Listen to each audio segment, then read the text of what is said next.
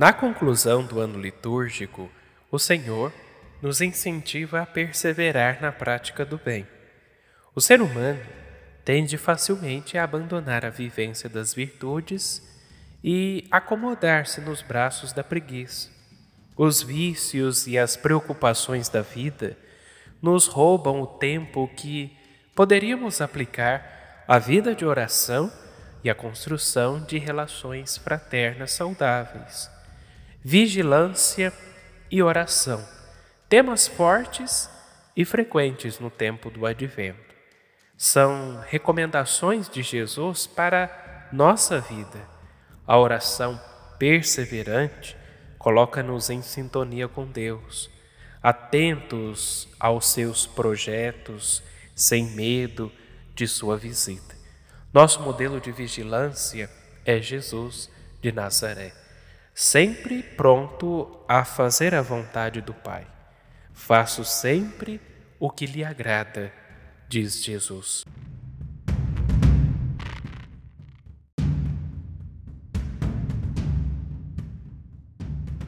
Escuta esta passagem do Evangelho de Jesus Cristo segundo Mateus, capítulo 24, versículos de 37 ao 44.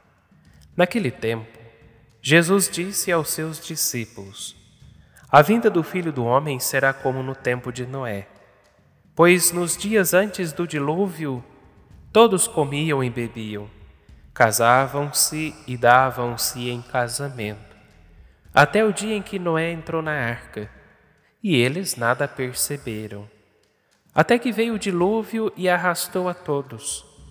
Assim acontecerá também na vinda do Filho do Homem. Dois homens estarão trabalhando no campo, um será levado e outro será deixado. Duas mulheres estarão moendo no moinho uma será levada e a outra será deixada. Portanto, ficai atentos, porque não sabeis em que dia virá o Senhor. Compreendei bem isto. Se o dono da casa soubesse a que horas viria o ladrão, certamente vigiaria e não deixaria que a sua casa fosse arrombada. Por isso, também vós ficai preparados, porque na hora em que menos pensais, o Filho do Homem virá.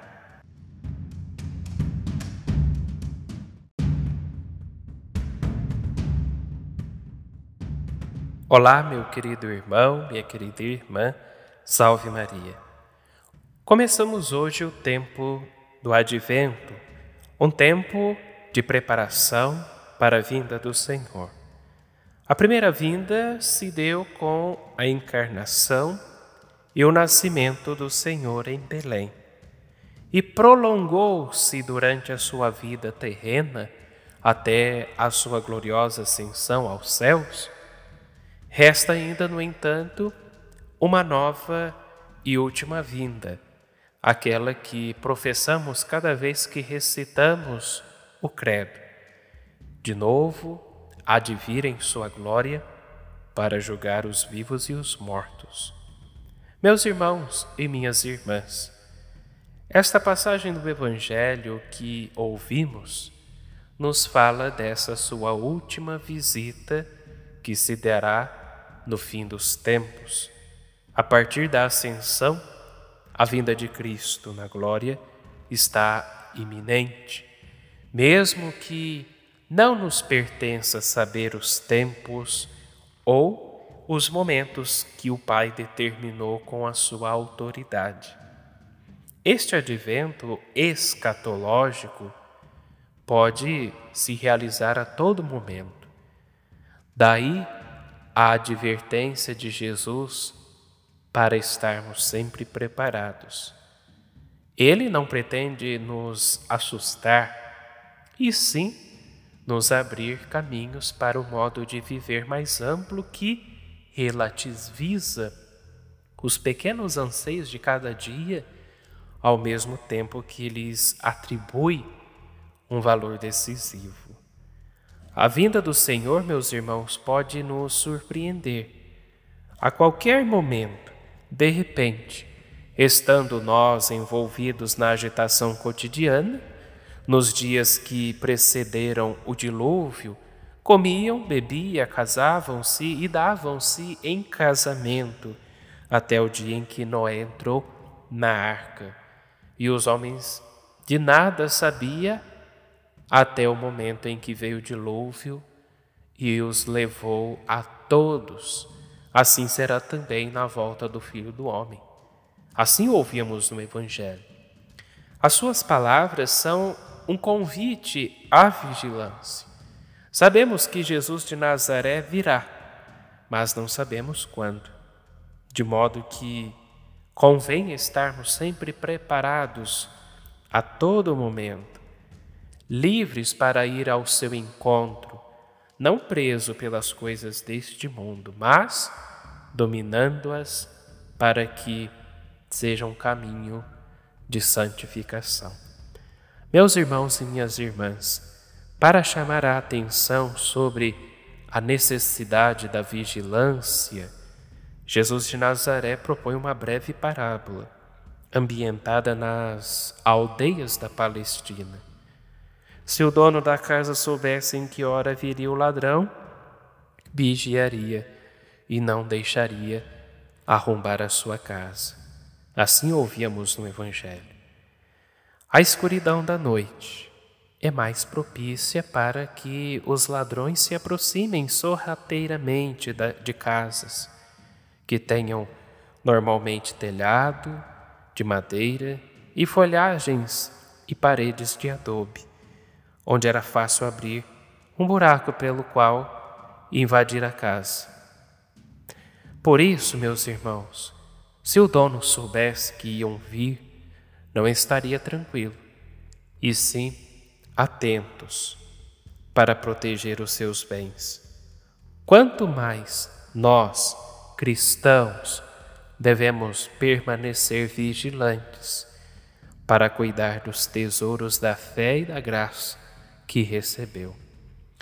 Tu, cristão, assim nos recorda São José Maria Escrivá e por seres cristão, filho de Deus, deve sentir a grave responsabilidade de corresponder às misericórdias do Senhor, com uma atitude de vigilante e amorosa firmeza, para que nada nem ninguém possa obscurecer os traços peculiares do amor que ele imprimiu na tua alma.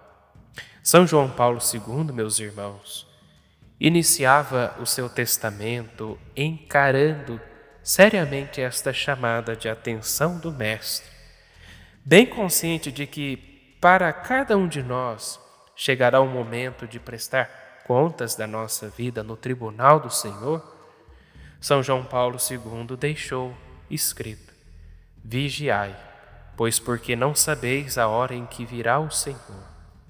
Estas palavras, ele diz, me recordavam a última chamada, ou melhor, me recordam a última chamada que terá lugar quando o Senhor quiser.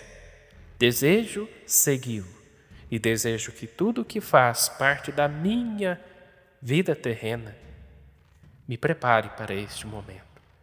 Não sei quando acontecerá, mas como sempre, também neste momento ponho-me nas mãos da mãe de meu Mestre, totus tuos. Se estivermos bem preparados, meus irmãos, como Ele, poderemos aguardar confiantes a vinda do Senhor com essa mesma serenidade e abandono nas mãos de Nossa Senhora. Que neste início de ano litúrgico possamos ser incentivados e motivados a perseverar na prática do bem, não só na prática do bem, mas também numa vida de oração, numa vida de relações fraternas, saudáveis com os nossos irmãos. Assim como a vigilância e oração são esses temas fortes para este advento, que esta virtude de vigilância e de oração possam se manter na nossa vida, na nossa vida diária, na nossa vida cristã, não simplesmente neste período do advento em que celebramos o mistério da encarnação, mas também lembrando da segunda vinda que aguardamos, a vinda do Senhor.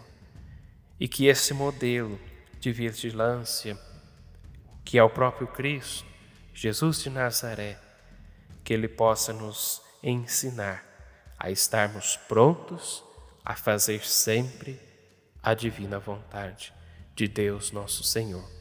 Que tenhamos um bom início de ano litúrgico, uma boa vivência de advento e que possamos celebrar com alegria, com amor, este mistério da encarnação de nosso Senhor Jesus Cristo, mas também nos preparando para a vinda definitiva de nosso Senhor. Que tenhamos uma santa e abençoada semana e até a nossa próxima meditação aqui em nosso canal.